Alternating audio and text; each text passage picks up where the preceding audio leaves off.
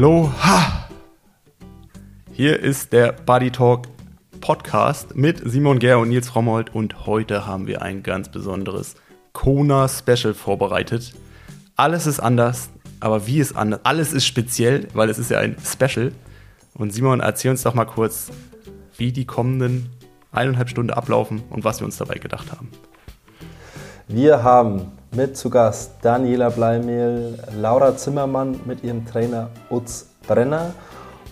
Wir haben ein paar Live-Einblicke von Laura Philipps Presse Pressekonferenz und wir haben zum Abschluss mit unserem Freund Bocky gesprochen, der seit gut einer Woche auf der Insel ist. Und vom Bocky gibt es so einen ganz ungefilterten, äh, auch vielleicht ein bisschen kritischen äh, Einblick auf die Zeit in Kona. Und es gibt eigentlich fast nichts von uns so zwischendrin, ähm, weil was sollen wir dazu noch groß sagen? Wir sprechen vielleicht die ein oder andere Überleitung noch, äh, wird es zwischendrin geben, aber ansonsten stehen die Inhalte einfach so ein bisschen für sich. Es sind wie so drei, vier Kapitel und wir entschuldigen uns wie immer für die Überlänge, aber man kann sich das Ganze ja auch, glaube ich, während des Rennens nebenbei noch äh, mit anhören, wenn es beim Radfahren mal ein bisschen ruhiger ist. Ähm, Genau, also es ist einfach so ein bisschen in einzelne Kapitel unterteilt. Und bevor es damit aber losgeht, drehen wir wie immer eine kleine Runde durchs 808 Project Ausdauersport Zirkuszelt.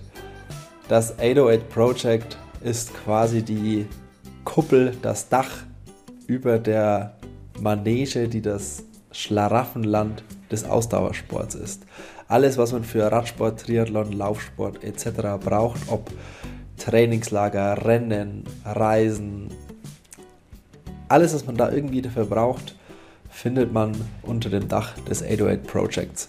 Und heute sprechen wir nochmal über Hannes Hawaii Tours.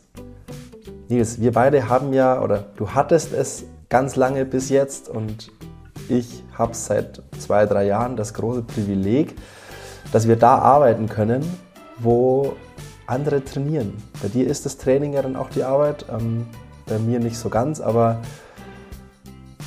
wir haben das große Geschenk, dass wir da arbeiten dürfen, wo, wo viele ihren Urlaub im Trainingslager verbringen. Aber auch ihr könnt euch dieses Privileg oder Geschenk zu eurem eigen machen und als Teil der Hannes Hawaii Tours Crew auf Fuerteventura, Mallorca und wo auch immer die ganzen Camps von Hannes Hawaii Tours stattfinden, arbeiten. Es werden zurzeit äh, Mechanikerinnen und Mechaniker gesucht, es werden Guides gesucht, es werden Leute gesucht, die sich um die ganze Event-Orga vor Ort kümmern, also quasi als äh, das Destination Management ist zu vergeben und äh, noch so ein paar andere Jobs. Und unter hannes-hawaii-tours.de Schrägstrich Shops werdet ihr fündig. Guckt euch da mal um und ich glaube, man kann da eine wirklich richtig gute Zeit haben. Wenn es die Zeit und die Lebenssituation irgendwie einfach gerade mal erlaubt, so ein paar Monate auf Fuerteventura, Mallorca äh, zu verbringen und da tagtäglich mit Athletinnen und Athleten ähm, zu tun zu haben. Und kleiner Tipp, ihr arbeitet da nicht 24-7.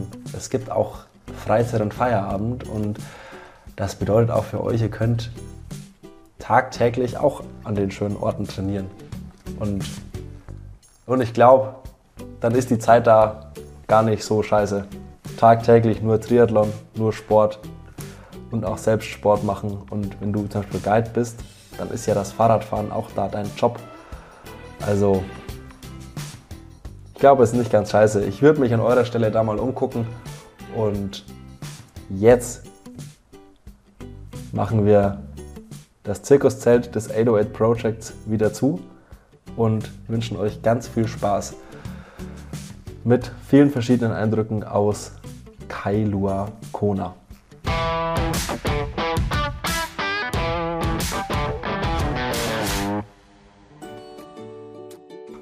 Los geht's mit Laura Zimmermann und damit es nicht nur was von Laura gibt, sondern auch was über Laura und Ganz viele Insights äh, zur Vorbereitung von Laura haben wir, habe ich ganz kurz noch Utz Brenner, Lauras Trainer, angehauen, ob er nicht Lust hat, so ein paar Worte dazu zu sagen. Und damit geht's los.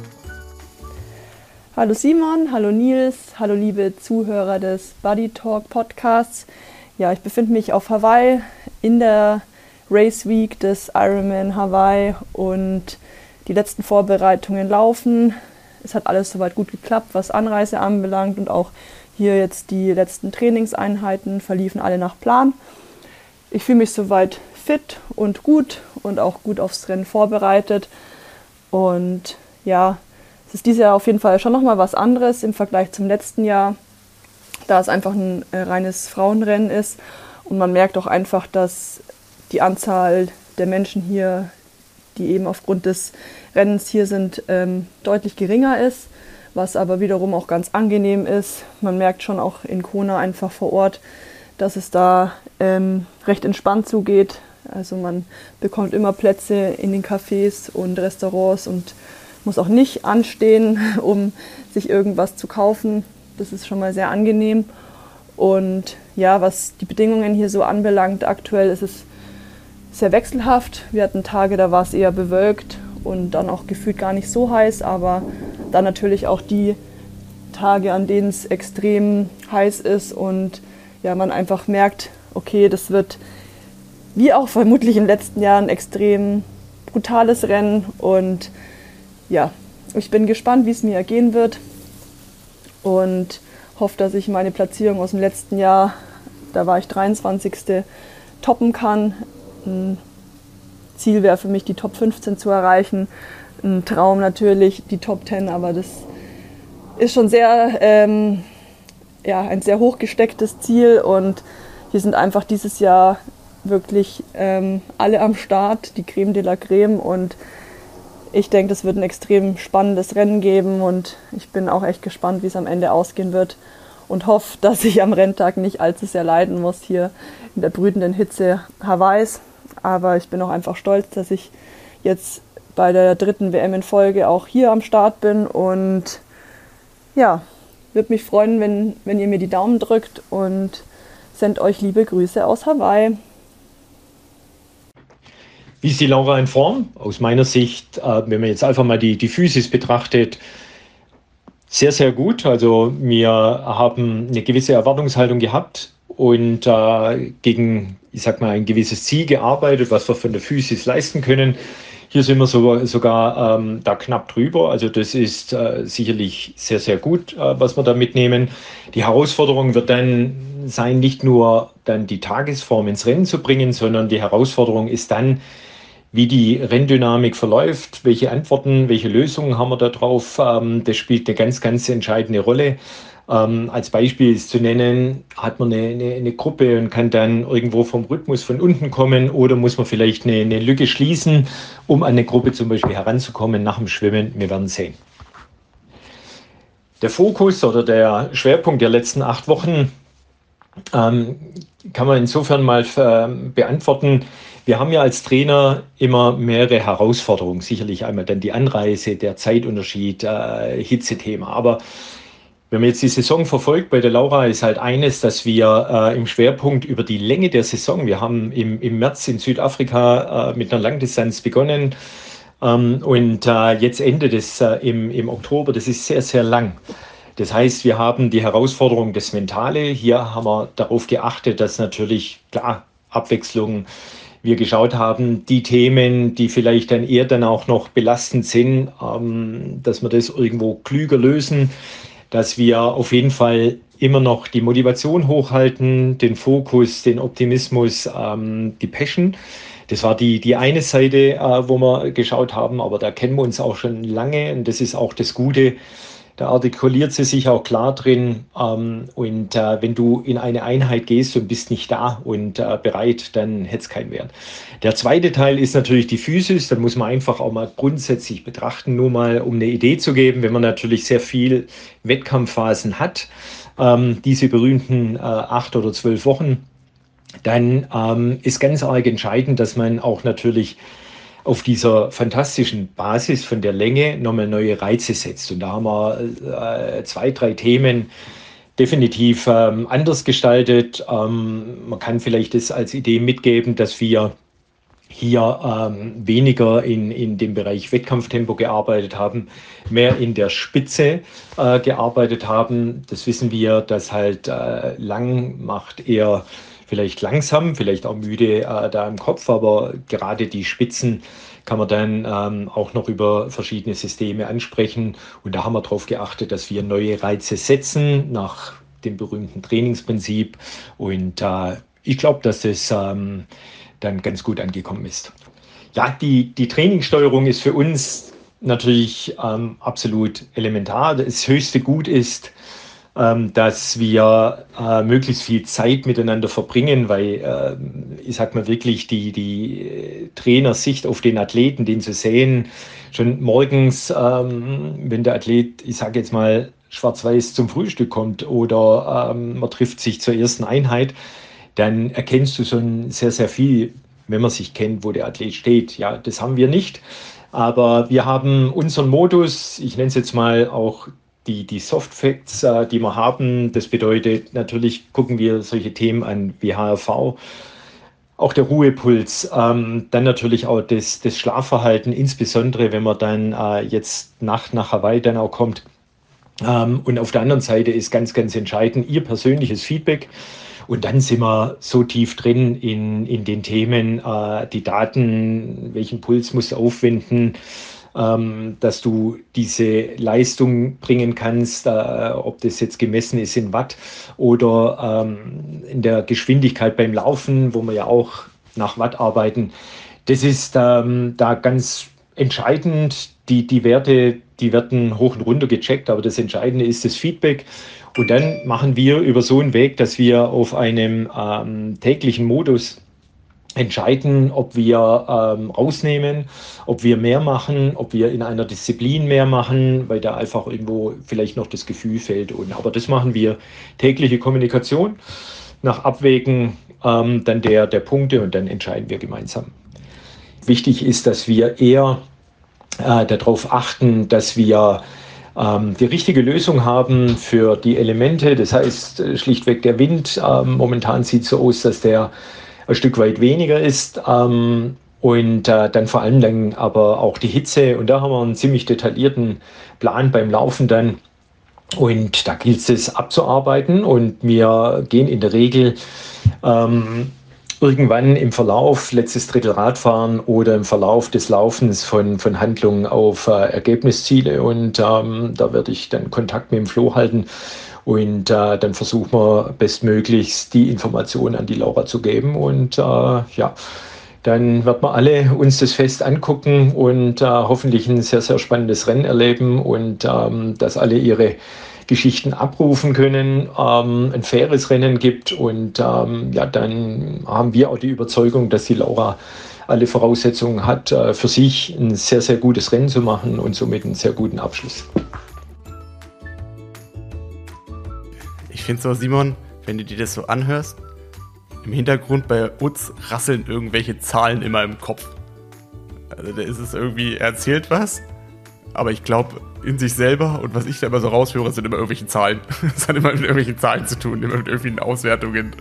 Ähm, ja. Ja, es ist, es ist faszinierend und wirklich fast schon ansteckend, mit welcher Akribie und welcher Leidenschaft und Hingabe Utz da bei der Sache ist. Und vor allem in der Vorbereitung auf so große Rennen ähm, hat er ja 100.000 Ideen und hat versucht, wirklich jeden Stein irgendwie umzudrehen. Und gefühlt weiß Utz schon, bevor Laura überhaupt ähm, aus ihrem Schlaf erwacht, äh, wie sie geschlafen hat. Und ja, es ist, es ist beeindruckend, mit welcher Akribie und, und Detailgenauigkeit da, da gearbeitet wird.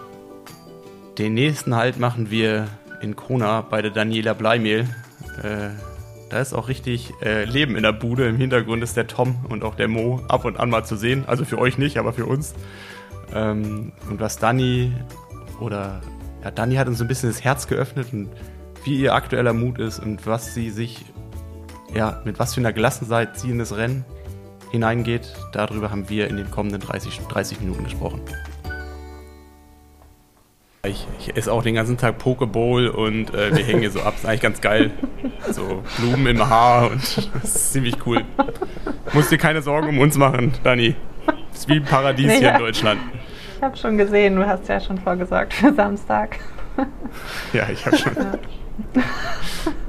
War ein Schnapper, 19 Cent. Die sind also die laufen auch ab. Also du musst auch am Samstag performen, weil am Sonntag sind die abgelaufen. Okay. Zur, zur, Erklär, zur, Erklärung, Nils hat eine große Packung äh, Danny Sahne im Kühlschrank, die er gerade in unsere WhatsApp-Gruppe geschickt hat. Habe ich mich äh, auch da, gefreut. Danny, Danny, mir hat ein, ein Vögelchen hat mir gezwitschert, ähm, dass man nicht lang nicht mehr so entspannt und gut gelaunt und äh, ja, dass man dich immer noch nie so von dem Rennen wahrgenommen hat. Was ist da los? ähm, ja, ich würde das jetzt mal versuchen, als gutes Zeichen zu werden. Äh, ja, es ist, also ich bin wirklich positiv überrascht, wie ich hier jetzt äh, die, die Zeit bisher genießen konnte. Und ähm, also ich äh, habe vorher, war ich mir nicht so sicher, ob ich nach zwei Tagen wieder nach Hause fliege, weil ich meine Kinder so sehr vermisse oder ob es, äh, ja, wie es sich anfühlt und die Zeit geht einfach so schnell rum. Ähm, also eigentlich so, wie es jeder vorher gesagt hat, dass es alles gut wird. Und ähm, ja, ich habe, glaube ich, einfach gute Leute um mich rum, die mich echt ablenken und ähm, hier eine gute Zeit für mich bescheren.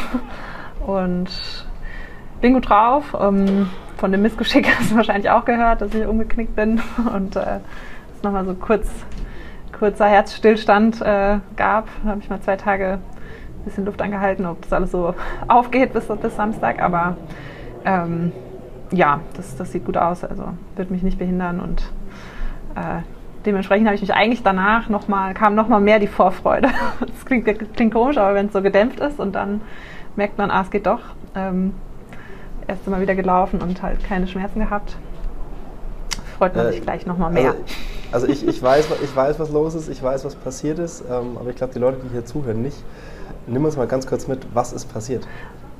Ja, ich bin bei meinem letzten, eigentlich bei meiner letzten Einheit äh, nochmal richtig schön umgeknickt nach dem, eigentlich beim Auslaufen. Also Intervalle waren zu Ende. Ich habe so zwei, dreimal den Gedanken gehabt, oh, das läuft irgendwie ein bisschen, läuft fast zu gut. Das darf man, glaube ich, nicht denken. Und bin ja, in so ein Loch getreten und ziemlich doof umgeknickt und ähm, war dann am nächsten Tag recht dick und wurde dann auch blau und ähm, sah auch nicht so richtig gut aus. Also wahrscheinlich ist auch irgendwas Kleines, äh, also es fühlt sich auch schon anders an als der andere Fuß, aber es ähm, ja, ist halt schmerzfrei und äh, wirklich jetzt von Tag zu Tag deutlich besser geworden. Und ähm, ja, aber es bleibt ja halt einfach erstmal im ersten Moment, also es ist ja auch so ein Geräusch, was dann, was man, ich weiß nicht, ob ihr schon mal einen Bänderriss hattet, also ist jetzt sicherlich keiner, sonst hätte ich nicht weiterlaufen können. Oder sonst würde ich jetzt auch nicht wieder so laufen, wie es geht, aber man, man spürt es ja im Körper oder man hört es ja so ein bisschen wenn da äh, was passiert, was nicht, was nicht so sein soll. Und ähm, ja, dementsprechend war ich erstmal ein bisschen, äh, bisschen nicht ganz so entspannt. Und die nächsten Tage wurde es dann aber eben wieder, ja, habe ich gemerkt, ist alles gut und der, die Vorfreude kann wieder weitergehen oder kann wiederkommen. Aber wie Aber wann ist das passiert? Also ist das jetzt schon ein paar Tage her? Wir sind ja jetzt mittlerweile äh, am Mittwochabend angelangt, also drei Tage bis zum Rennen. Mm, ja, genau. Samstag war das. Ähm, das war, also war wirklich eigentlich der letzte, die letzte Einheit. Sonntag war dann sowieso Ruhetag äh, geplant und ähm, ja, dann Rennwoche mache ich wirklich vor einer Langdistanz nur noch sehr, sehr wenig und der erste Tag, also man muss ja dann bei sowas schauen, dass man irgendwie in Bewegung bleibt, aber halt nicht zu, also keine Belastung drauf kommen lässt, aber halt in Bewegung bleibt und ähm, ja, war dann wirklich mit Hochlegen, Kühlen und ein bisschen Aquajoggen und äh, erster Test oder also Radfahren. Radfahren ging, äh, nee, Moment, das war Freitag, genau. Ich bin am nächsten Tag sogar noch Rad gefahren, genau. Und da war dann äh, nämlich ziemlich dick nach dem Rad. Also hat sich halt schön einfach, ja, die Schwellung da so gestaut und danach war ich ziemlich unentspannt, ja, weil das irgendwie nicht so aussah, wie äh, wie es gehört. Und ähm, ja, jetzt dann so zwei, drei Tage später wurde es halt auch ziemlich blau. Also man hat halt auch gesehen, dass es, äh, dass da irgendwas ist, was, was so nicht sein soll. Aber ähm, war dann wahrscheinlich einfach überdehnt oder irgendwas ganz Kleines eingeblutet, eingerissen. Und ähm, also vielleicht bin ich auch einfach schon zu sehr im, im Tunnel und redet es mir ein, dass es, äh, dass es gut wird. Also weil was habe ich sonst für eine Wahl? Ähm, ich will, will ja am Samstag einen Ironman machen und da wird schon ein bisschen Belastung drauf kommen. Und ähm, ja, bin jetzt aber gestern das erste Mal 20 Minuten locker gelaufen. Heute habe ich ganz normal meine Laufvorbelastung gemacht und da habe ich gar nichts gemerkt. Und beim Schwimmen spüre ich es ganz bisschen, also von der Überstreckung, aber das wird schon.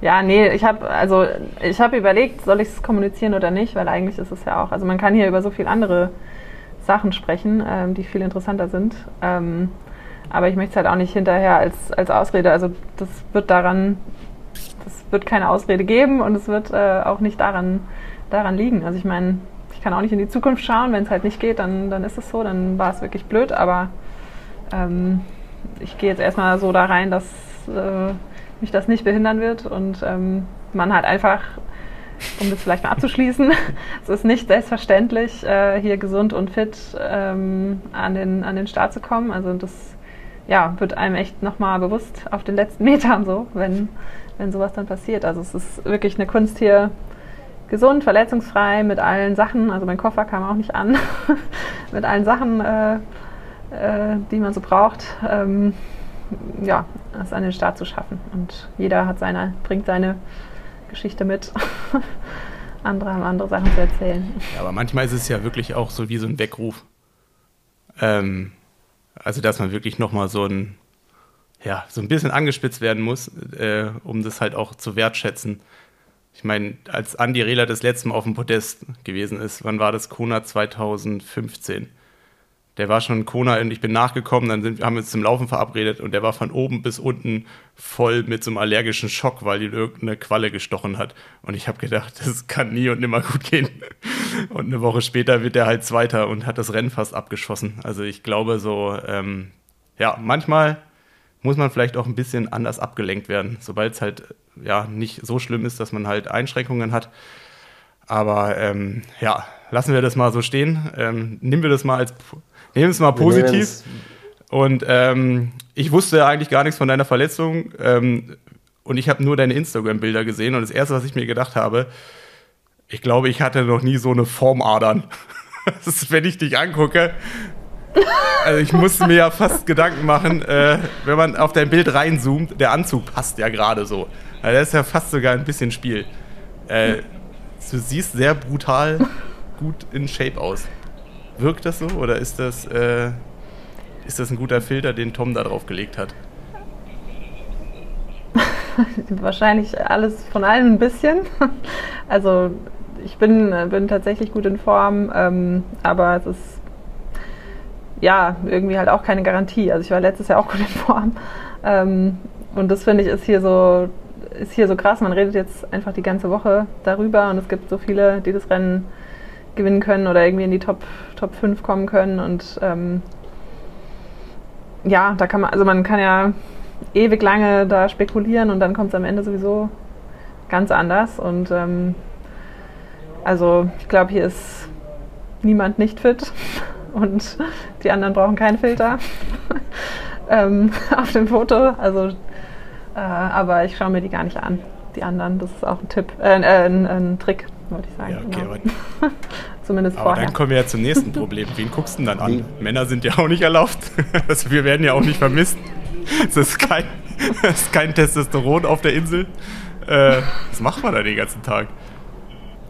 Ähm, also die ersten zwei Tage waren wir shoppen, weil wie gesagt mein Koffer nicht kam und ich erstmal alles irgendwie zusammen zusammensammeln musste. Ich war mit meiner Schwägerin in der ersten Woche da und ja, Tom kam danach, mit dem wird es ja auch nicht, nicht langweilig und Moritz kam jetzt äh, am Samstag und ähm, ja, er hat dann gleich den Job gehabt, meinen Fuß wieder, wieder fit zu kriegen. Äh, also da wurde es uns tatsächlich auch nicht langweilig, jetzt so die, die drei, vier Tage darum.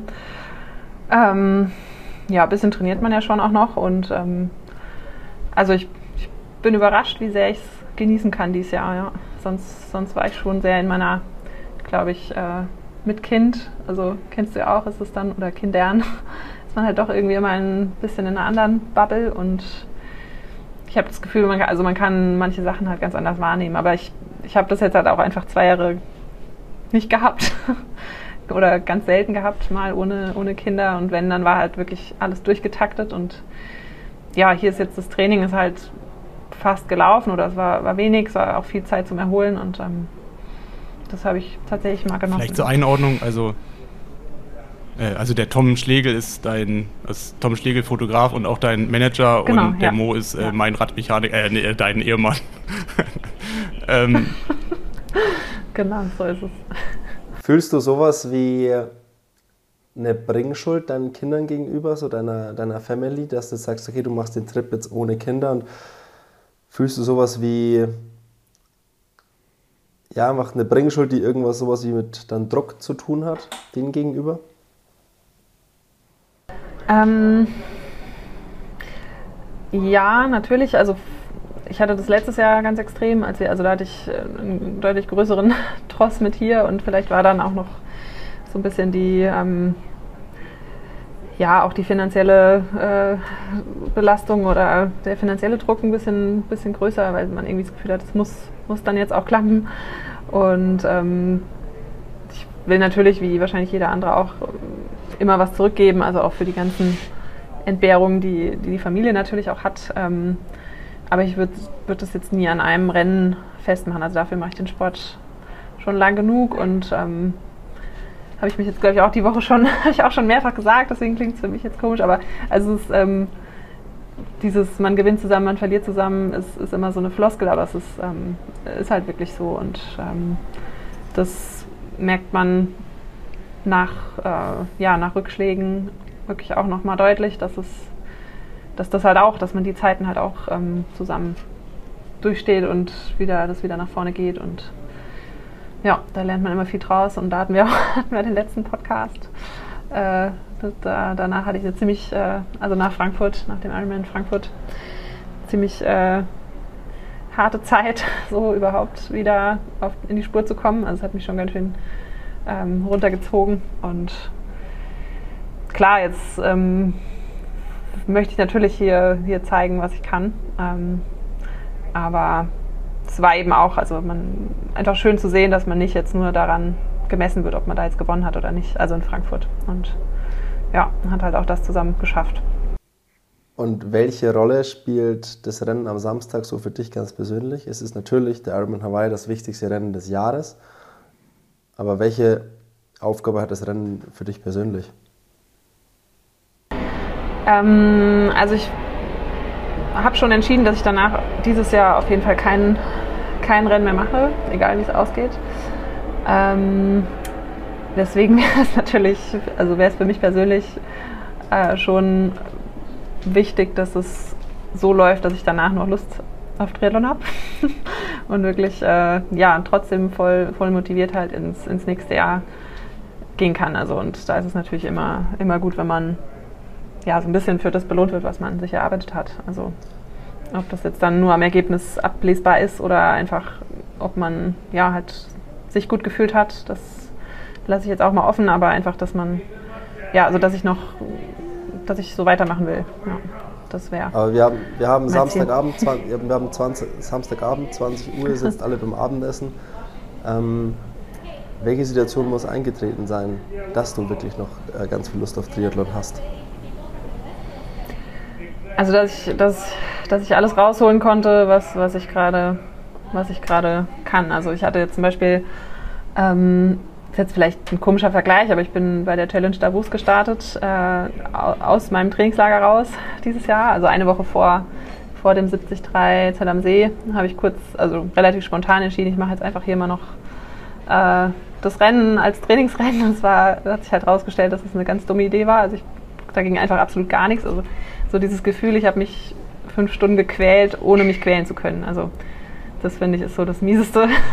Kann, kann Nils vielleicht auch bestätigen. Also, dass man einfach so, dass einfach nichts geht und trotzdem hat man sich halt die ganze Zeit gequält. Ja, und eine Woche später war ich dann erholt und habe es halt hingekriegt, ähm, das abzurufen. Und so würde ich mich gern fühlen.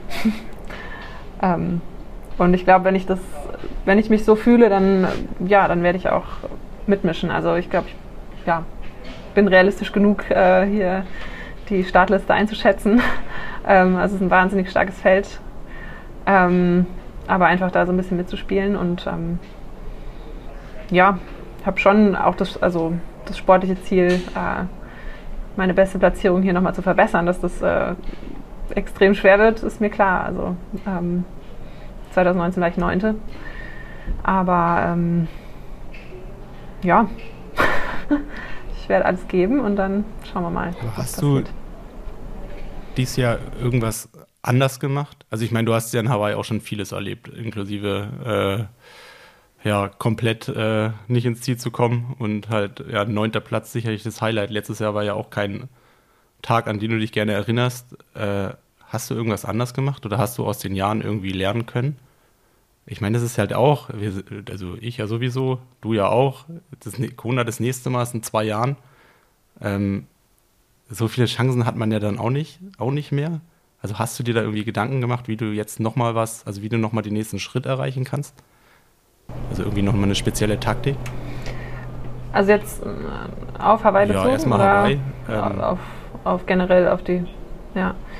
Also jetzt in der unmittelbaren Vorbereitung habe ich, glaube ich, alles deutlich besser hingekriegt als, als jetzt zum Beispiel im letzten Jahr. Also da habe ich einfach, ähm, ja, mit der Zeitumstellung, ich konnte viel besser hier trainieren. Also letztes Jahr ist Alicia krank geworden auf dem, auf dem Hinflug, also meine Kleine. Und dann bin ich, äh, ja, habe ich mich angesteckt und bin nicht so richtig krank geworden, dass ich jetzt sagen würde, ich bin richtig krank. Also habe das, hab das auch gar nicht an mich rankommen lassen, aber konnte halt vier, fünf Tage hier nicht trainieren und es war dann einfach viel zu wenig ähm, Anpassung und war dann sicherlich nur einer, also war nicht der, der ein, eine Grund, aber es müssen ja viele Sachen zusammenpassen und ähm, das war jetzt dieses Mal zum Beispiel. Also ich konnte hier richtig gut nochmal ähm, ja, acht, neun, zehn Tage trainieren und ähm, fühle mich wirklich ähm, ja, hier angepasst. Also das hatte ich wirklich, glaube ich, noch, noch nie so.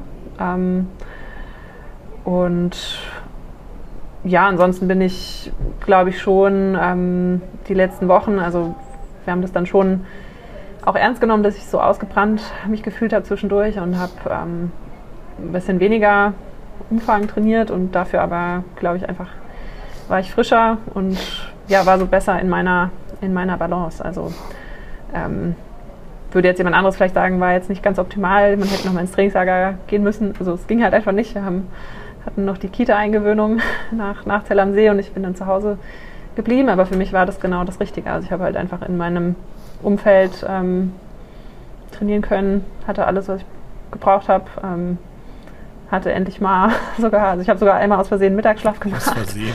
ähm, weil einfach, ja, weil einfach ähm, ich wirklich, also die letzten zwei Jahre war halt Kinderbetreuung angepasst an mein Training und ähm, danach war ich aber halt auch wieder immer sofort wieder Mama und jetzt hatte ich so mal vier Wochen, wo ich einfach auch zwischendurch mal zehn Minuten für mich hatte. Also das, das kannte ich halt gar nicht mehr und das habe ich jetzt vielleicht nicht bewusst geändert, aber das, das war jetzt einfach eine andere also hat sich verändert so ein bisschen. Und ähm, also ich habe jetzt nicht gesagt, ich mache das jetzt so, sondern das äh, haben einfach die Umstände jetzt mit sich gebracht. Und dann war ziemlich gutes Wetter noch. Also es war auch warm genug auf jeden Fall. So dass ich auch zu Hause sogar Hitzetraining so ein bisschen machen konnte. Ähm, also ich glaube, da kam einfach ein bisschen was zusammen. Ja. Was mir gut in meine Karten gespielt hat, einfach, dass, dass ich das alles so hinbekommen habe. Es, es wirkt so, als wärst du so komplett äh, zufrieden und glücklich, wie das einfach die letzte Zeit jetzt nach dem Loch äh, in Frankfurt, äh, mal sowas wie Davos ist irgendwie ausgeklammert, aber einfach so die Vorbereitung auf Hawaii, es wirkt so, als wärst du so richtig glücklich und zufrieden damit und könntest du dich jetzt einfach so, oh, schön, dass es jetzt irgendwie so weit alles gut geklappt hat und könntest du dich jetzt quasi einfach damit belohnen. Einfach so als, auch mit dem, mit dem Setup mit Family, dass du dich dazu eingegroovt hast und dass es jetzt gut geklappt hat die letzte Zeit. Ähm, ist es so ein, so ein Stück weit Belohnung für dich jetzt? Das so machen zu können mit dem Setup wie jetzt auf der Weisheit?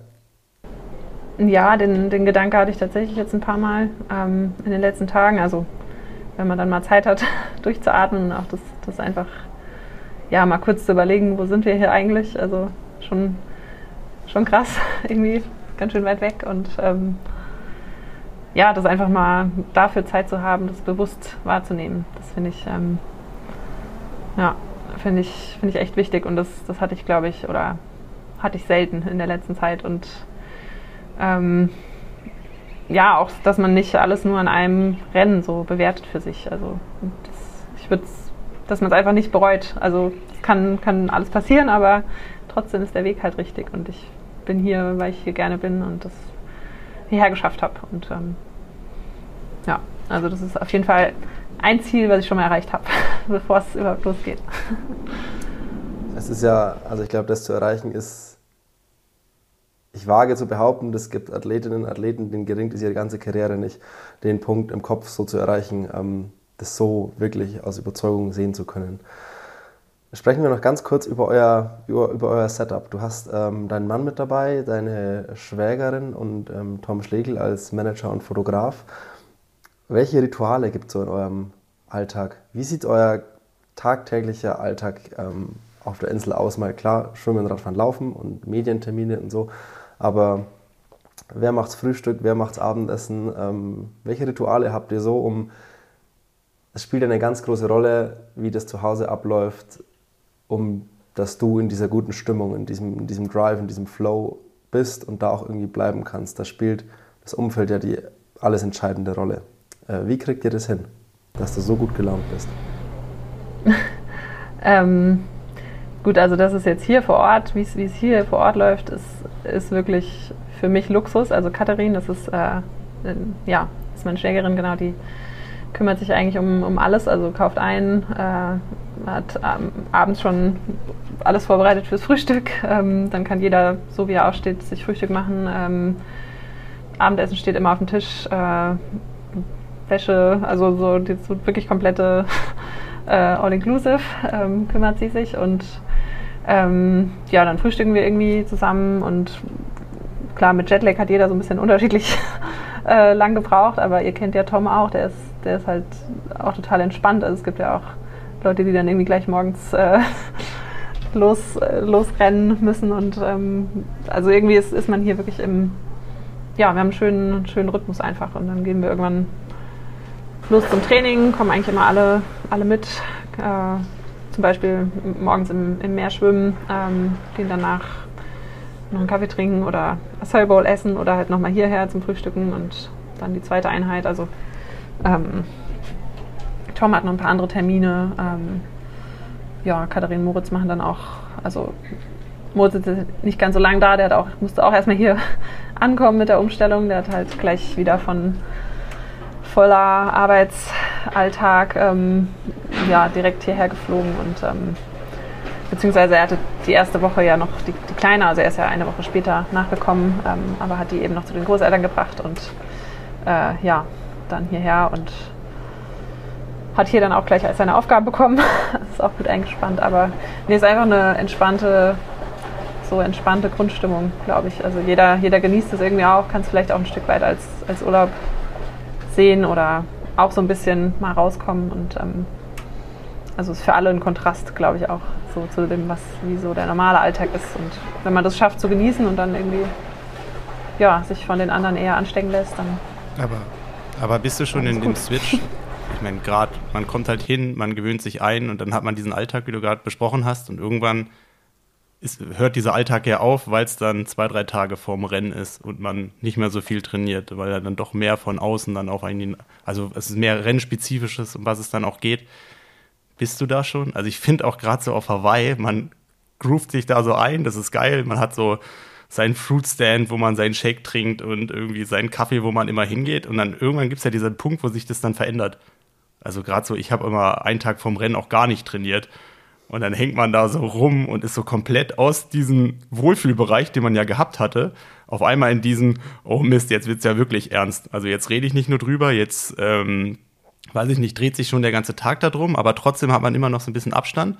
Und dann kommt ja dieser Punkt, also eigentlich ist es ja jetzt wahrscheinlich genau jetzt so in der Zeit, wo es dann so ein bisschen switcht, wo der Alltag wieder ja, neu ja, erlebt der war wird. letzte Nacht. ja. Ja, der war letzte Nacht. Also ich hatte jetzt zwei Tage, ja, so ein bisschen Medien, Medien, Medientermine, ähm, Interviews, also Breakfast with Bob, ähm, HR und halt einfach so ja, so die üblichen, äh, dann erzählt sie ja doch irgendwie zehnmal das Gleiche. Also deswegen habe ich jetzt eben, glaube ich, auch gedacht, das weiß ja schon jeder. Also, weil man es hier halt jetzt schon hundertmal erzählt hat.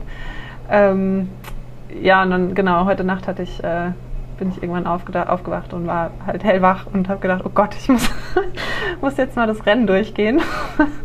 Nein, ich muss jetzt schlafen, ich mache das morgen. Und ja, dann ist man halt wach und äh, wenn man dann anfängt, sich das so zu visualisieren, wie das Rennen läuft, dann kennst du bestimmt auch. Dann also schläft man ich halt nicht. Dann, ich habe dann immer den großen Fehler gemacht, Panik-SMS zu schreiben. All mögliche Leute. also Björn, hast du keine WhatsApp geschrieben, dass du irgendwie alles nochmal überdenken willst, wie man einen neuen Masterplan braucht? nee, noch nicht. nicht. Der kommt morgen. Wir besprechen es morgen durch.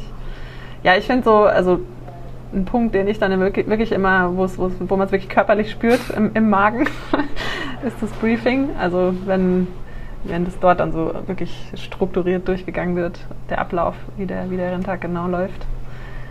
Da Aber das ist, das ist morgen, oder? Von der Zeit? da wird mir immer schlecht. Das erste Mal schlecht. Genau, das ist Mittwochabend, also am Donnerstag ja, ist das Briefing. Genau. Okay, also wird eine spannende, genau. wird eine spannende Nacht.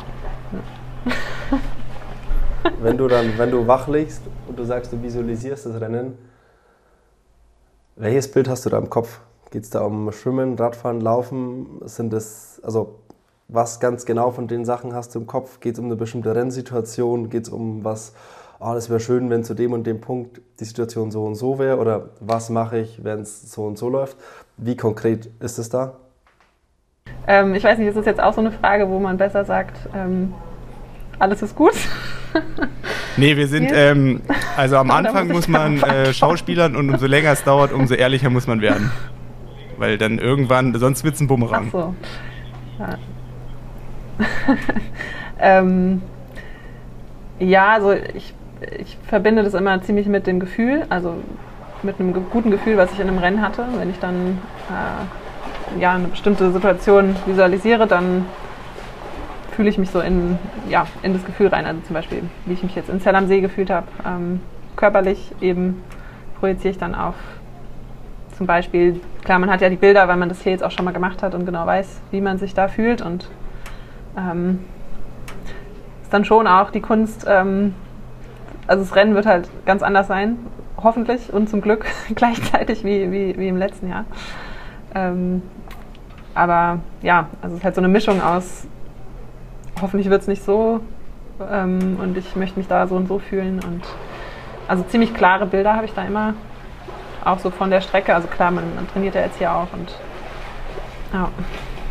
Es ist sehr wohltuend und sehr ansteckend, äh, mit, welcher, mit welcher Leichtigkeit du da gerade noch ähm, quatscht. Also gibt ja viele Interviewsituationen mit Athletinnen und Athleten, wo das dann, dann auch mal anders ist. Oder ich kenne es ja selbst mit dem Zusammenleben mit einem Athleten kurz vor einem ganz großen Wettkampf. Ähm, da ist die Stimmung einfach angezündet und da ist es einfach schwer, so locker und leicht zu bleiben. Und deswegen äh, sehe ich das als ganz große Kunst an. Ja, schauen wir mal, wie lange ich es noch, noch aufrechterhalten kann. Ja, ihr, danke. Ihr, ihr wuppt, danke. Ihr wuppt ja. das schon. Also ich muss sagen, äh, jetzt ist so der erste Moment, wo ich richtig Lust habe aufs Rennen. Ich habe ein gutes Gefühl. Also das ist zum ersten Mal, man hat so das Gefühl, man ist so ein bisschen mit Hawaii verbunden. Du hast ja auch den ganzen Kühlschrank voller. Ja, das liegt ja an dir. Also, das liegt ja an dir, ob ich die wieder wegschmeißen muss. nee. Kein Problem, obwohl ich ja nach 20 Uhr keinen Zucker mehr esse. Ähm, um 4 Uhr morgens hole ich ihn dann nochmal raus. Dann lassen wir dich mal Abendessen, schlafen, ähm, je nachdem. Und sagen herzlichen Dank für die Zeit, so kurz vorm Rennen. Wir drücken alle Daumen. Wir werden es verfolgen und äh, ja, wir drücken alle, alle Daumen, die wir haben. Ja, und schöne Grüße an die ganzen Boys, die die, die Fahnen hochhalten. Mache ich. Richtig Ja, viel Glück, Dani. Dani war erfrischend, Nils, ne? Das hat ja. richtig Spaß gemacht und war ansteckend. Und ich bin ich freue mich so richtig für Dani, dass das so gut ist gerade und wirklich, ich wünsche es mir von ganzem Herzen, dass sie einen, einen, wunderbaren Tag erwischt und dass das alles so wird, wie, wie sie es alle wünschen und dass sie sich dafür einfach belohnen darf. Ja, Dani, Daumen sind gedrückt. Wir springen ein bisschen in die Berge überhalb Konas.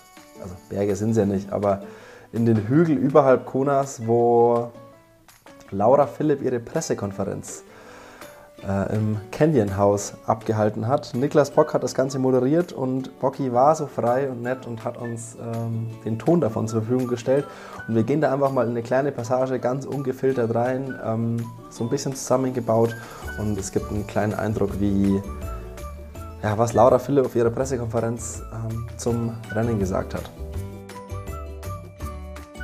Würdest du sagen, dir würde am Samstag schon ein durchschnittliches Rennen reichen, mit dem du zufrieden sein kannst. Also mit dem Frust von letztem Jahr und den ähm, irgendwie ja doch positiven Erfahrungen vom ersten Jahr, dass du sagst, ach, ich würde auch ein durchschnittliches Rennen nehmen, um einfach so ein bisschen erstmal für jetzt so einen Frieden mit dem Rennen zu finden, um dann vielleicht auch nochmal mit neuer Energie nächstes Jahr wiederzukommen. Dann zwar nicht nach Kona, sondern nach Nizza, aber zu einer Ironman-Weltmeisterschaft.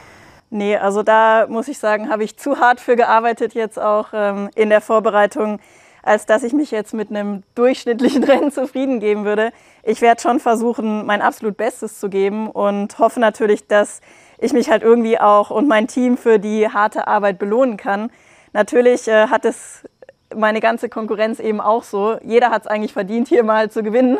Und leider ist es im Profisport so, dass es eben nur wenigen gegönnt ist. Ähm, aber äh, ich werde auf jeden Fall versuchen, nicht nur durchschnittlich zu performen und ähm, ja, alles rauszuholen, was irgendwie an dem Tag möglich ist. Ich glaube, es gab hier bei der Ironman WM noch nie so viele, die wirklich realistische Chancen haben, das Rennen zu gewinnen. Also klar, alle, die am Start stehen, haben potenziell die Chance, aber wenn wir ehrlich sind, gibt es dann so eine Handvoll von Athleten, die tatsächlich echte Chancen haben. Würdest du sagen, du bist dieses Jahr einer von denen? Ähm, ich denke, wenn man jetzt sich die Startliste anschaut, dann würde ich mich da jetzt erstmal auf den ersten Blick nicht dazu zählen.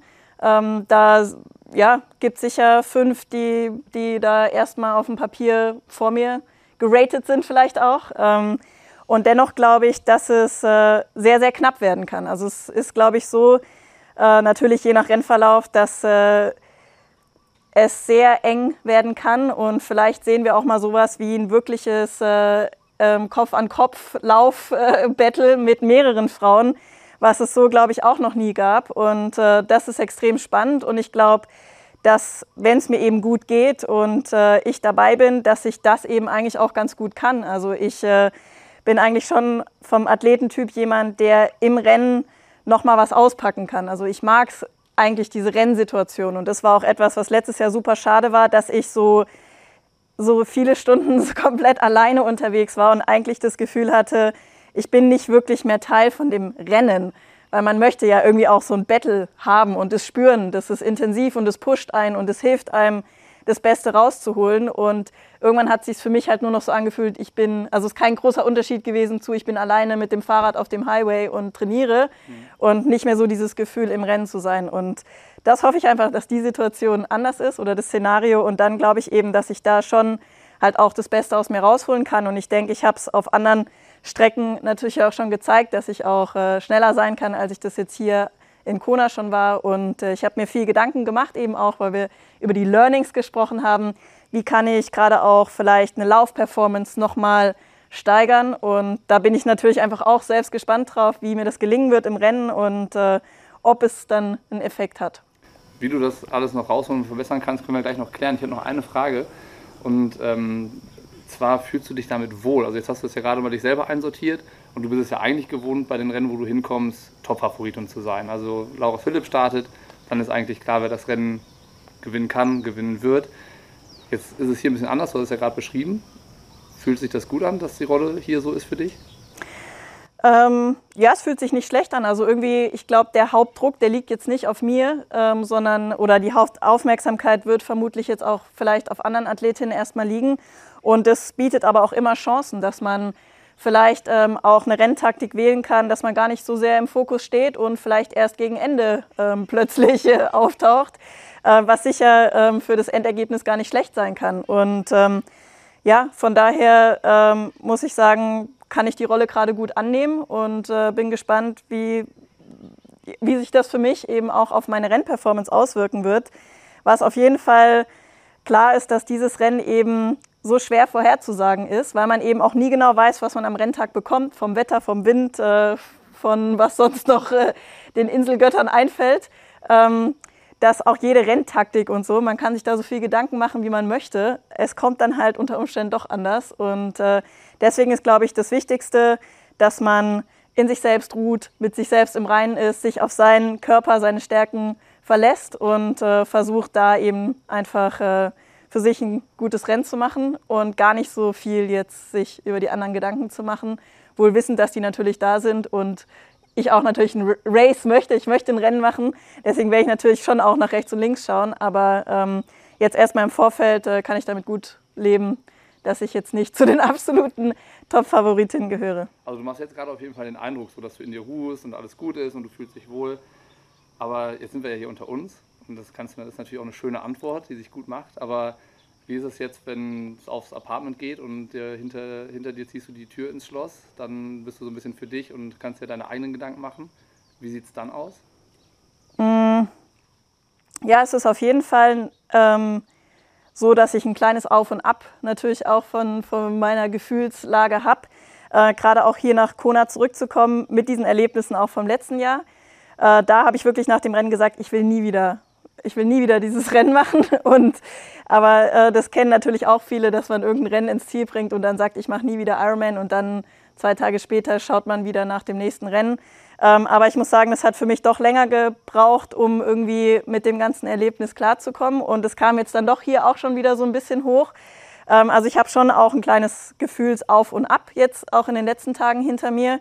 Ähm, denke aber, dass es auch wichtig ist, dass ich das durchmache, weil das hilft natürlich auch irgendwie ja, dem Unterbewusstsein oder auch dem Kopf äh, einfach das zu verarbeiten und dann auch hinter mir zu lassen, weil das ist eigentlich das, worauf ich mich jetzt fokussieren möchte, dass es einfach eine komplett neue Chance ist. Was letztes Jahr passiert ist, ist abgehakt eigentlich und äh, ja, von daher ähm, nehme ich jetzt auch, äh, sage ich mal, die Momente, wenn ich mich jetzt vielleicht nicht so, ähm, nicht so in mir ruhe, sondern mich ein bisschen verrückt mache, als Teil davon, was einfach dazugehört vor so einem großen Rennen. Ich glaube, es gibt hier niemanden, dem das viel bedeutet. Ähm, und für den es hier um was geht, der jetzt die ganze Zeit nur buddha-mäßig da sitzt und sagt, ich äh, ruhe in mir selbst und freue mich auf den Renntag, sondern ich glaube, diese kleinen Krisen und äh, dass das äh, Nervensystem einmal kurz komplett spinnt, das gehört dazu. Und das kenne ich natürlich auch schon auch von anderen Rennen. Und dennoch ist es hier natürlich so ein bisschen extremer, weil man eigentlich sonst nirgendwo eben auf so eine Konkurrenz trifft und das eben ja natürlich nochmal das Ganze so ein bisschen äh, befeuert. Mit was für einem Gefühl möchtest du am Samstag ins Ziel laufen?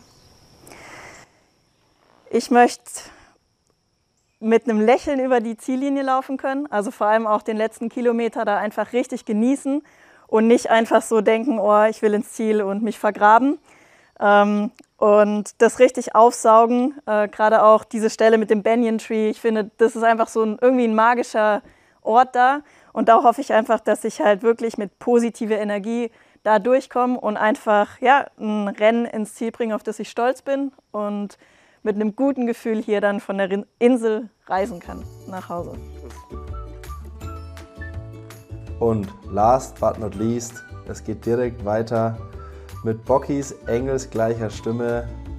Wir haben uns quasi gerade eben heute am Erscheinungstag äh, früh morgens auf Hawaii, fast schon spät abends, mit Niklas unterhalten und er nimmt uns so ein bisschen mit durch seinen Eindruck und seine Woche in Kona, wie es denn so war, wie die Lage ist und bis jetzt war alles aus Athletinnen-Sicht oder aus Trainersicht, auch in der Folge zuvor und jetzt mal von jemandem was zu hören, der mit dem Sport an sich gar nichts zu tun hat und das einfach nur aus,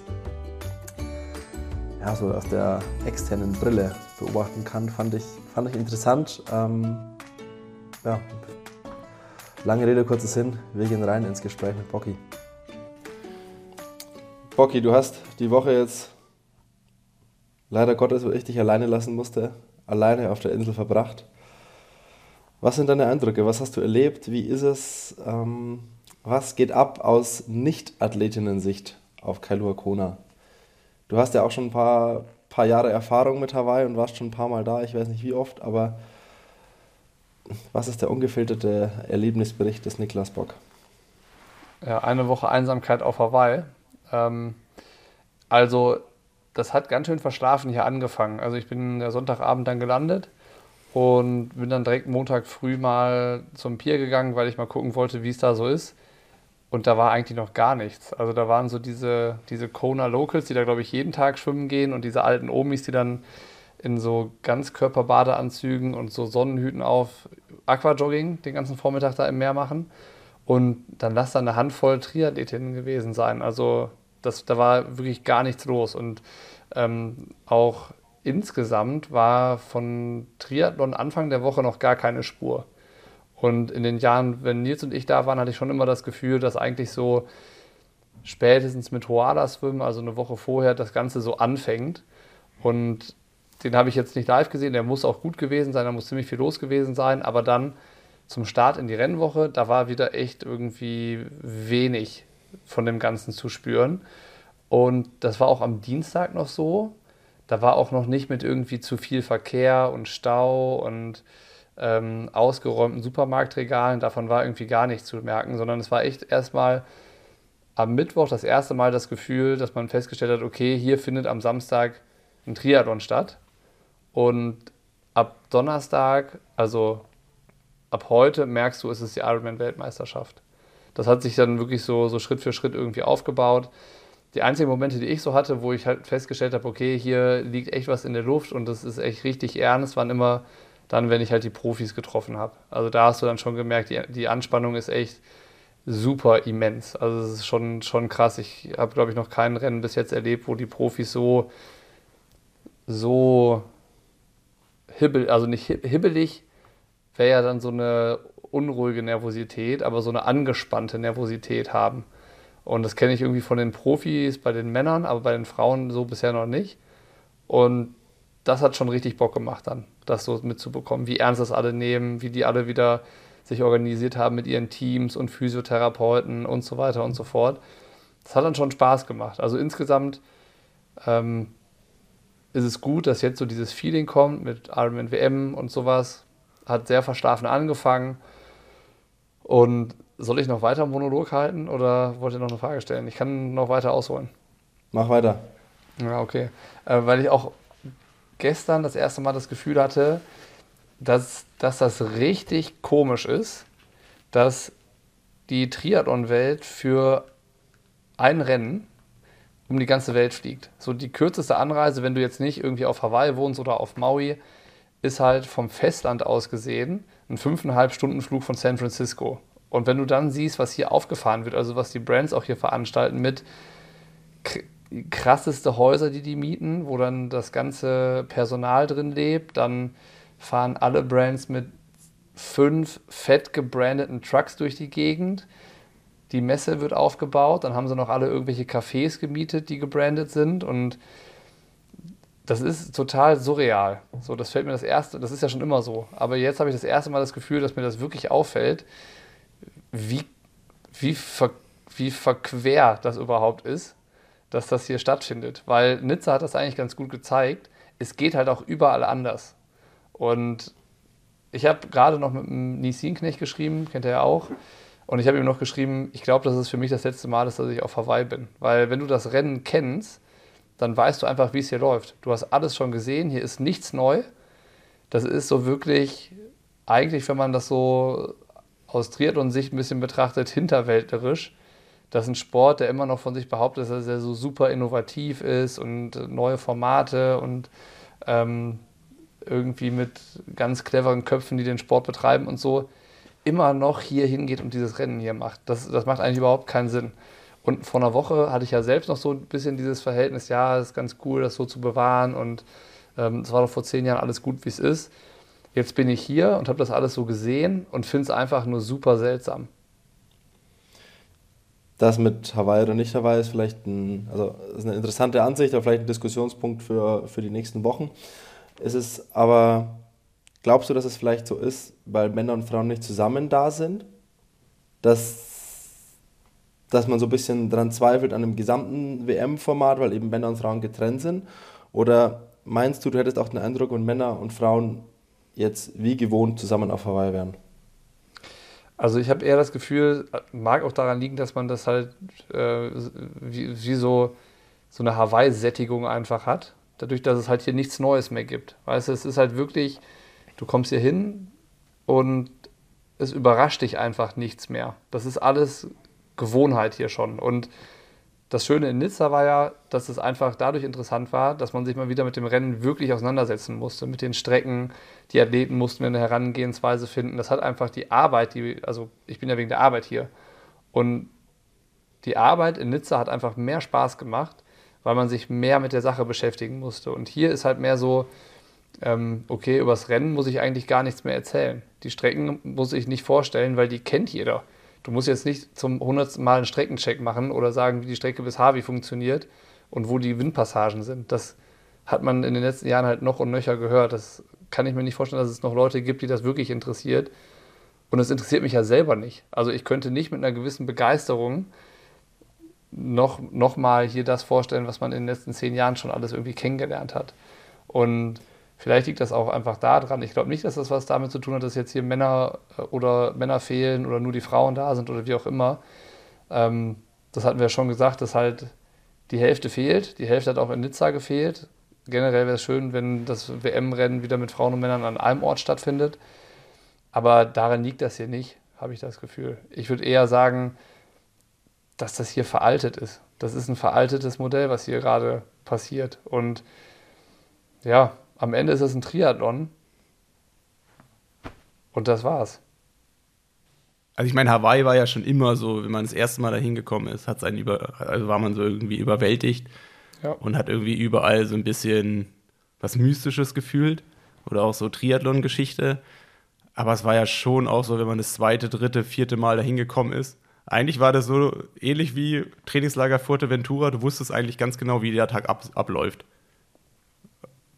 Genau. Aber was hat sich dann jetzt, also ich meine, letztes Jahr war ja dann wahrscheinlich krass extrem, dann gab es eine Pause. Aber was hat sie, oder hast du dich verändert oder die Wahrnehmung verändert? Ich meine, es ist ja dann doch, also ich war das letzte Mal 2019 da, ich weiß nicht, dann war ja die Pause bis zum letzten Jahr. Ist es einfach so, dass sich in der Zeit so viel verändert hat? Oder ist es dann doch so, weil ich also meine, auch 2019 war ja die Welt schon moderner wie Kona ja. oder das, was da. Also wahrscheinlich ist jetzt ähnlich, wie es vorher auch gewesen ist.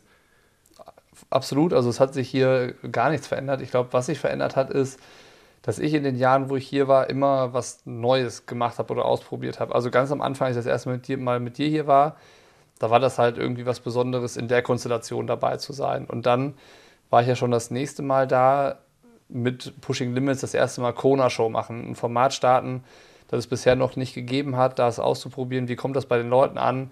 Dann stehst du da auch irgendwie unter Strom, dann merkst du, dass das gut ankommt, dass das angenommen wird. Dann, dann schaukelt sich das so hoch und du bist irgendwie die ganze Zeit in so einem Modus und es ist einfach nur, nur noch cool. Und ähm, da war eher so die Magie, würde ich mal sagen, immer, immer wieder in, in was Neues reingeschmissen worden zu sein, mit dem, was man hier vor Ort gemacht hat. Und dieses Jahr ist, dass, was ich jetzt mache mit dem, mit dem Briefing, fühlt sich nicht nach was Neuem an, weil das Format, das gibt es jetzt schon seit Nizza, das haben die Leute auch schon kennengelernt. Und ich habe teilweise sogar das Gefühl, dass das, was ich da jetzt inhaltlich mache, auch schon bei der Kona-Show damals so die Gedanken gewesen sind. Also nur, dass es jetzt halt kein Video dazu gibt, aber im Podcast-Format das halt zu machen. Von daher ist da jetzt auch nichts, was so einen wieder kitzelt. So, das ist es vielleicht. Also dieses, vielleicht realisiere ich jetzt zum ersten Mal das, was du gerade beschrieben hast, was du als aus Athletenperspektive schon beim zweiten Mal erkennst. Aber hätte irgendwas verändert, wenn du quasi für dich selber ein neues Produkt erfunden hättest? Also wenn du jetzt gesagt hättest, okay, ich mache jetzt irgendwie was dazwischen oder was komplett Verrücktes, anderes? Hm, also nee, für mich, hätte sich was, für mich hätte sich was verändert, wenn das Rennen woanders stattgefunden hätte dann hätte dann, dann wäre ähm, dann hätte das wieder mehr hergegeben. Weißt du, also ja. jetzt, es ist ja jetzt auch so, ich bin jetzt eine Woche lang hier alleine. So, ne? Ich bin hier wirklich nur zu 100% wegen der Arbeit und es findet auch daneben gerade kein Entertainment oder sowas statt. So, weißt du, wenn jetzt Simon und ich hier rumhängen würden, dann hätte man ja auch einfach gemeinsam eine gute Zeit. Dann wäre das auch nochmal wahrscheinlich was anderes. Jetzt ist halt hier wirklich nur Fokus auf Arbeit und deswegen klingt das vielleicht auch so ein bisschen, es ist gar nicht so negativ gemeint, wie es sich vielleicht anhört. Es ist eher so eine Erkenntnis, ähm, die ja auch irgendwie nicht schadet, die zu haben. Ähm, aber ich glaube, jetzt hier selber wüsste ich nicht, was anders sein sollte oder sein müsste, damit da wieder so ein Funke hochkommt. Ich würde fast eher sagen, dass Iron Man diesen Schritt mit Nizza gemacht hat. Das ist mit dem, wie es jetzt hier ist, war das echt ein ganz schön interessanter Denkanstoß, den die da losgetreten haben. Also einfach mal uns alle dazu zu zwingen, sich mit dieser Nizza-Situation auseinanderzusetzen und zu überlegen, wie ist denn das jetzt, wenn das woanders stattfindet und nicht mehr auf Hawaii? Das wollte ja keiner. Und jetzt, nach beiden Rennen, die ich irgendwie mitbekommen und so vor Ort erlebt habe, sage ich, also Nizza war schon richtig geil, wie das da irgendwie äh, gedacht war und gemacht war. Ja, äh, mir geht es ähnlich von der Wahrnehmung, wie du es am Anfang erzählt hast. Ich konsumiere eigentlich auch nur Sachen, die das Profirennen, äh, also was auf das Profirennen bezogen ist, was die Athleten sagen, wie das passiert und alles drumherum habe ich noch original gar nichts wahrgenommen. Und auch so dieses, ich finde so das erste Mal, dass man so richtig hyped geworden ist, war gestern das Interview mit Danny, das haben wir gestern aufgenommen. Und halt jetzt so Bilder von der Pressekonferenz, wo die zu zehn nebeneinander da rumhängen. Ja. Und das, war, das waren die einzig, oder das waren die ersten beiden Momente, wo bei mir sowas aufgekommen ist wie Vorfreude. Oder so richtig so dieses, jetzt, jetzt, jetzt freue ich mich richtig darauf, dass es bald losgeht. Ja, aber das hat ja nichts mit Hawaii zu tun. Ja, aber ich meine, Nizza war schon so, dass man sich dann auch so ein bisschen um, also so, man war neugierig, was passiert. Ja, ja genau. Und deswegen, wenn jetzt das Starterfeld mit den Frauen in Nizza gewesen wäre, dann wäre man, dann wäre es doch krasser. Ja. Also das, nächstes was du jetzt gerade nächstes, nächstes Jahr, nächstes Jahr, nächstes Jahr. ja. Wir konzentrieren uns jetzt nur noch auf die Ironman-Weltmeisterschaften, die nicht auf Hawaii stattfinden. Hawaii ja, wird ausgeklammert. Den, Nein, aber das ist, ist ja immer wenn, immer wenn irgendwas neu ist und immer wenn man irgendwie weiß, gar nicht weiß, was passieren wird, wenn irgendwas komplett unvorhersehbar ist, wenn etwas noch nie passiert ist, dann ist die Neugierde ja viel, viel größer. Und das ist ja auch was, was damit reinspielt. In Nizza waren wir alle so mega neugierig, wie wird das Rennen ablaufen, wie wird es sein. Ähm, mhm. Wann wird am Rad wie was passieren? Und das hat man ja auf Hawaii. Also ja, es gibt Überlegungen, wann wie was passiert, aber es gibt ja ein Rezept für dieses Rennen, wie man das zuzubereiten hat, ähm, im besten Fall. Wann muss man am Rückweg wie wann losfahren? Wie, wann, zu welchem Punkt braucht man so und so viele Minuten? Dann kann man sich die letzten 30 Jahre angucken. Ähm, dann, die, dann, dann ist es ungefähr schon äh, absehbar, wie was vielleicht passieren wird. Und das ist ja bei neuen Rennen dann immer nicht. Aber lass uns mal nicht so lange darauf äh, rumreiten. Neben dieser Erkenntnis, Bocky, hast du auch noch ganz viele andere Erkenntnisse für uns im Gepäck, hoffe ich zumindest, ähm, was die Profifrauen betrifft, die du alle getroffen hast. Wir haben ja mit äh, Dani gesprochen, ähm, mit Laura Zimmermann hatte ich kurz Kontakt und äh, mit Laura Philipp hatten wir jetzt keinen Kontakt, nur mit Philipp. Aber die Frauen, die du getroffen hast, wie sehen sie aus? Wie ist da so vor Ort die Lage? Was ist dein Eindruck? Also alle. Also bei, bei Dani hatten wir den Eindruck, also selten so, das, was du mir auch im Vorfeld ja zugespielt hast, extrem gelassen, extrem mit ganz viel Witz und ganz viel Freude irgendwie kann sie diese Zeit extrem genießen und sieht es eher als Belohnung und Privileg an, dass sie das jetzt hier gerade so machen darf. Und ähm, klar ist Druck da, aber alles sehr gut gelaunt. Ja, also alle ganz krass fit. Also Laura war so von allen die, wo ich gesagt habe, okay, die ist ähm, körperlich, macht sie den fittesten und austrainiertesten Eindruck. Von allen, die eh schon alle sehr austrainiert sind und super fit sind. Ähm, hm, ja, was hab, ich musste gerade selber nochmal überlegen, welchen Eindruck ich so von denen hatte. Also Anne habe ich ja auch nicht auf der Insel getroffen, sondern mit der habe ich vorher was aufgenommen. Ähm, die war, die hat, die war super vorfreudig, hatte aber keine Lust auf die Race Week. Also die hat gesagt, die mag das alles nicht, was so in der Race Week dann von ihr abverlangt wird mit allem, was neben dem Training ist. Sie will eigentlich nur trainieren und sich sonst ausruhen und dann das Rennen machen und auf alle Nebenschauplätze hat sie gar keinen Bock. Und ähm, da würde ich sagen, die steckt jetzt hier gerade eher so ein bisschen in dieser, nennen wir es mal, kleinen Krise, dass sie halt Sachen machen muss, wie so eine Pressekonferenz oder noch Medientermine oder so, die ähm, ihr eigentlich total widerstreben. Und da, glaube ich, windet sie sich jetzt gerade so ein bisschen durch. Und das hat man auch, finde ich, auf den Bildern von der Pressekonferenz, die heute erschienen sind, ähm, ein bisschen gesehen, dass sie die einzige ist, die nicht so eine, so eine lockere Ausdrucksweise hat, also nicht so eine, so eine lockere Körpersprache, sondern dass sie, ihr sieht man es an, dass sie sich unwohl fühlt. Und ähm, ansonsten ähm, Chelsea Sodaro habe ich kurz gesehen, auch mega fit, aber halt auch gefühlt immer so ein bisschen drüber bei allem, wo sie auftritt.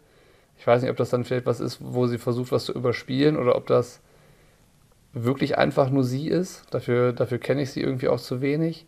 Ich glaube, das ist schon so eine Frohnatur, aber es wirkt teilweise schon sehr gekünstelt, wie sie, wie sie äh, in der Öffentlichkeit dann ist. Ähm, Dani, genau der Eindruck, den ihr auch gerade beschrieben habt, mit Laura Zimmermann habe ich mich getroffen. Ähm, ich meine, für sie ist es halt speziell, sie macht den vierten Ironman hier. Äh, die hat schon drei in den Knochen und ich glaube, für sie ist das nur so ein, so ein Add-on. Also jetzt kein Rennen, wo es wirklich nochmal um die Wurst geht oder um sich irgendwas zu beweisen. Die hat eigentlich ihre, ihre Highlight-Rennen alle gemacht. Svenja Tös habe ich gerade noch getroffen. Die war tatsächlich ein, ein bisschen, wer untertrieben, die war sehr gestresst, weil ähm, ihre Schaltung am Rad nicht mehr funktioniert und alle Mechaniker, bei denen sie waren, äh, gesagt haben, sie können ihr nicht helfen. Ähm, und die geht jetzt irgendwie in die vorletzte Nacht vorm Rennen mit dem Gefühl ins Bett, dass sie ein Rad hat, das nicht funktioniert. Und äh, das hat man ja auch angemerkt, die war auch äußerst unentspannt, was man ja auch nachvollziehen kann. Ähm, aber was du allen anmerkst, dass sie es extrem ernst nehmen. Also ähm, die gute Laune, Dani, äh, nimmt das Rennen ja auch ernst, aber alle anderen sind schon sehr, sehr, sehr fokussiert. Wie spricht man über das Orakel Taylor Nipp auf der Insel? Hm, muss ich mal überlegen. Erstaunlicherweise muss man die Leute manchmal daran erinnern, dass sie startet. Also es ist jetzt eher so, dass als die Meldung kam, dass sie dann am Start ist, dass ja alle so das einmal so ähm, ja, rausposaunt haben. Und jetzt ist schon fast wieder so, ach ja, Taylor Nipp startet ja auch. Und die, war, die ist noch nicht so verankert mit dem Rennen. Also ich sag mal, so eine Lucy Charles Barclay, über die wird hier mehr gesprochen. Und gibt so, gibt so eine auserkorene Favoritinnenrolle, die so kursiert? Nee, also mit den Leuten, mit denen ich darüber gesprochen habe, gibt es das nicht. Also es ist halt wirklich so dieses, okay, krass, es sind sieben Athletinnen, die gewinnen können und die können tatsächlich alle aus eigener Kraft gewinnen. Also es ist jetzt nicht mal so, dass man sagt, bei, äh, bei irgendwem von denen muss jetzt, die kann nur gewinnen, wenn bei den anderen was schief läuft. So, da wäre vielleicht, Laura wäre da vielleicht so die, die Erste, die das auch von sich selber sagt, dass sie aus eigener Kraft nicht weiß, ob sie das Rennen gewinnen kann, sondern eigentlich ist sie darauf angewiesen, wenn sie eine Siegchance haben kann, dass dafür irgendwas bei den anderen nicht so klappt. Und wenn man sie ausklammert, dann hast du immer noch sechs, die es aus eigener Kraft machen können. Und deswegen gibt es keine ausgemachte Favoritin. Und ähm, das Einzige, was auffällt, ist, dass zum Beispiel Chelsea Sodaro, die letztes Jahr gewonnen hat, also Titelverteidigerin ist, nicht automatisch wieder in diese Rolle reingesteckt wird und jetzt so das ist jetzt die, die man jetzt schlagen muss oder das ist äh, jetzt die Titelverteidigerin, die man erstmal vom Thron stoßen muss oder sowas. Also das ist auch nicht da. Wie hast du geplant, das Rennen am Samstag zu verfolgen? Ähm, also ich fahre morgens rein, gucke mir das Schwimmen, das Schwimmen an der Strecke an und alles und dann werde ich mit äh, irgendeinem der Betreuer oder Trainer raus an die Radstrecke fahren. Da geht es ja dann meistens da so nach Kilometer 60. Das ist so der Klassikerpunkt, wo dann sich alle einmal kurz zwischendurch treffen und dann lässt man die Athleten da vorbeifahren und dann fährt man eigentlich auch schon relativ bald wieder zurück. Also so. Der Klassiker. Ja.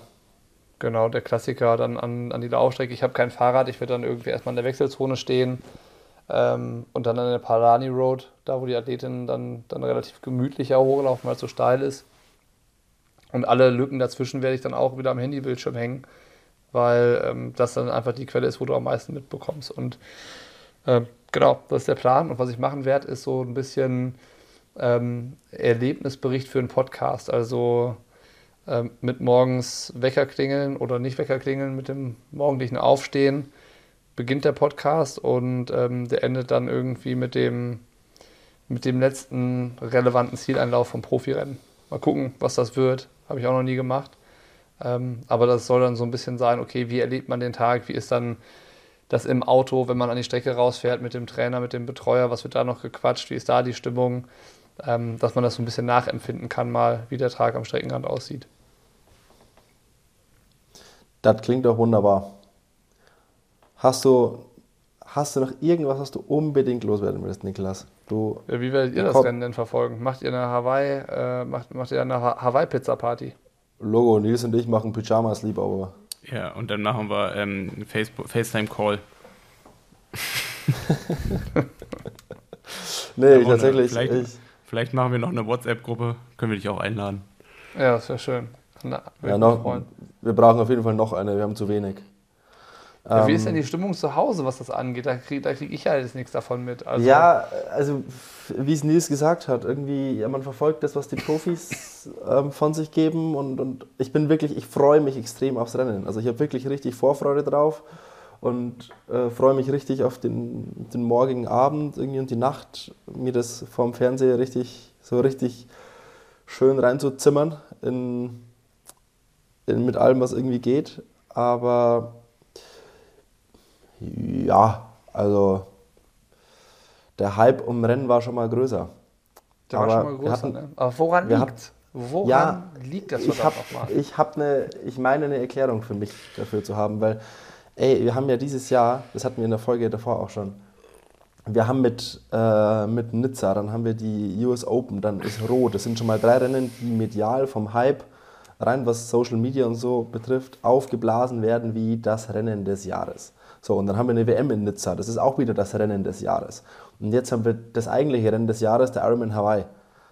Und ja. irgendwo, ist keine, irgendwo ist keine Kapazität mehr für das noch mehr Rennen. Hype. Noch also mehr der, Hype. Es, der, ist, es ist ausgehypt. Ja, man ist overhyped. Man ist einfach overhyped. Es gibt zu viele, also die, es werden zu viele Highlights ähm, auserkoren, medial. Ja. Es ist einfach nur, also ja, Ibiza, okay, das Feld war halt einfach krass. Ähm, aber es war ja auf Ibiza, hat ja jeder mehr gefühlt, war der Hype darum größer. Gut, es war auch Anfang der Saison, da waren die Leute noch hungrig. Aber der Hype darum war ja gefühlt größer als jetzt zum Beispiel jetzt hier. So rein mhm. von der Außen, von der Wahrnehmung von zu Hause aus. Ja, also was man da es gibt zu, es gibt muss, zu viele also, Highlights. Ja, was man, was man, was mir dazu jetzt gerade noch einfällt, ist so ein bisschen jetzt muss ich überlegen, wie man das sagt. Also, man sieht ja immer die gleichen Nasen. Also, ich wäre jetzt davon ausgegangen, dass ich hier auf Hawaii die gleichen Leute treffe, wie sie auch in Nizza waren. Aber hier sind halt wirklich nur Abgesandte. Also irgendwie so die, die Chefetagen oder die hauptverantwortlichen Etagen, die sind nicht nach Hawaii gekommen. Die waren aber in Nizza vor Ort. Weißt du? Und das jetzt nicht nur von einer Marke, sondern eigentlich von allen Marken, wo ich das zuordnen kann. Und ähm, das finde ich, das finde ich relativ bitter. Und das verstehe ich auch nicht, warum das so ist. Also da müsste man tatsächlich mal jemanden fragen von, ähm, also wir wollen ja jetzt niemanden irgendwie blöd dastehen lassen, aber irgendwie einen, bei dem wir genau das beobachtet haben, warum war man in Nizza, aber kommt dann nicht in seiner Funktion, die man bei einer Brand hat. Da, warum kommt man dann nicht nach Hawaii, wenn man in seiner Funktion aber in Nizza gewesen ist? Das würde mich mal interessieren. Sagen, großer Punkt wird einfach der Aufwand sein. Ich meine, Nizza kannst du aus einer, kannst du eine Donnerstag bis Montag Geschichte draus machen. Hawaii muss ja alles Leute, aber das waren ja alles Leute, die früher auch auf Hawaii gewesen sind.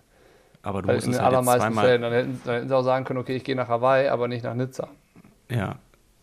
Ja, muss ich. Jetzt gibt es zu viel Angebot, ja. Naja, es gibt noch viel Ja. zu klären, aber ähm, das werden wir heute Abend, glaube ich, nicht mehr, nicht mehr schaffen, das aufzuklären. Ja, Simon und Ja. ich sind leider kein äh, Chef von irgendeiner Brand. Also noch nicht. Na doch, hier, ich bin Chef von mir. Ich bin, Ja, okay, C, ich bin ich, bin, ich bin, Nils, ich bin CEO und Founder von Simon Gehr Photography. Ja. Ja, Ich habe mich auch irgendwann mal selber, ich habe mich auch mal selber erfunden. Ja, eben, du bist auch CEO und Founder auf Chef, Nils Chef von der Nils Frommold Ich AG. Du bist, du bist, du bist CEO auf Clearly Nils. So sieht's aus. Kann man auch kaufen. Also ich verkaufe. Also wenn jemand Interesse hat. Machst einen Mach Exit. Jungs, ich habe das Gefühl, wir drehen, wir kommen hier, ab jetzt kommen wir nicht mehr weiter. Ja, nee. Ja. ja wir, müssen okay, uns ähm, Ich, also ich weiß schon nicht mehr, was ich alles gesagt habe. Ich bin in so einem übermüdeten Zustand. Ich hoffe, dass damit was anzufangen war und ähm, wünsche euch auf Ja. jeden Fall viel Spaß beim Zuschauen, weil wir werden uns ja vorher wahrscheinlich nicht mehr sprechen. Ähm, und dann bin ich gespannt, wie unser Fazit danach ausfällt, weil in Nizza war meine Haltung vor dem Rennen auf jeden Fall eine andere, als es danach gewesen ist. Und ähm, vielleicht kehrt sich das ja hier auch noch um. Wenn wir zum Beispiel nachher eine deutsche Hawaii-Siegerin zu feiern haben, dann finden wir das nachher alle wieder geil. Äh, Komm, ich hab, äh, einen Einwurf mache ich noch, weil wir eh schon wieder längst drüber sind. Je länger Nizza weg ist, also auch wo Hawaii noch gar nicht angefangen hat, so die letzten zwei, drei Wochen, je länger Nizza weg ist, desto geiler fand ich's. Ja, 100 Prozent. Also wirklich, ich, hab, ich hatte- ich so oft den, auch den Gedanken, ah, das muss ich im Podcast mal erzählen, da müssen wir, muss ich mit Nils drüber sprechen. Ich habe es dann irgendwie immer vergessen, weil wir immer irgendwas anderes hatten. Aber je länger Nizza weg war, desto geiler fand ich's. Ja, verstehe ich. Und einfach nur vom Rennen von der Veranstaltung. Ähm, Das kann man in dem Moment, wenn dann irgendwie so dieser ganze Trubel los ist, kannst du das auch gar nicht so verorten, weil du ja nur so im Machen bist und das muss dann erstmal sich so durchsetzen. Und dann stellst du nachher wirklich fest, genau was du gesagt hast, das war wirklich viel geiler, als man es erwartet hätte. ja. haben wir ja doch noch ein positives Ende. Plus minus. Also ich wollte es, wie gesagt, das war mehr so, ähm, das waren Beobachtungen irgendwie so, ne? Das war keine, ähm, keine Miesmacherei, sondern das war so ein bisschen, ähm, wie ich das Gefühl habe, wie es hier vor Ort ist. Ja, das waren sie. Äh, die Perspektiven von total unterschiedlichen Leuten. Uns war es wichtig, einen einen Eindruck von möglichst vielen zu bekommen. Ich glaube, das ist uns hier und da mal ganz gut gelungen. Insgesamt wahrscheinlich ziemlich äh, verwurstelt alles und manchmal verlieren wir so ein bisschen roten Faden. Ich hoffe, euch hat es trotzdem gefallen. Ähm, ich hoffe, wir können euch ein bisschen die Wartezeit versüßen und verkürzen. Und dann bleibt es eigentlich am Ende nur noch an uns, euch ein schönes Rennen zu wünschen oder ein schönes Beobachten. Und ich glaube, wir sind alle schon gespannt, was da am Samstagabend deutscher Zeit, Samstagmorgen ha hawaiianischer Zeit passiert. Und in dem Sinne würde ich sagen, Simon, wir verabschieden uns. Ma nee, Mahalo, Mahalo, Ma Mahalo und ganz viel Mahalo. Spaß. Ganz viel Spaß beim Rennen gucken.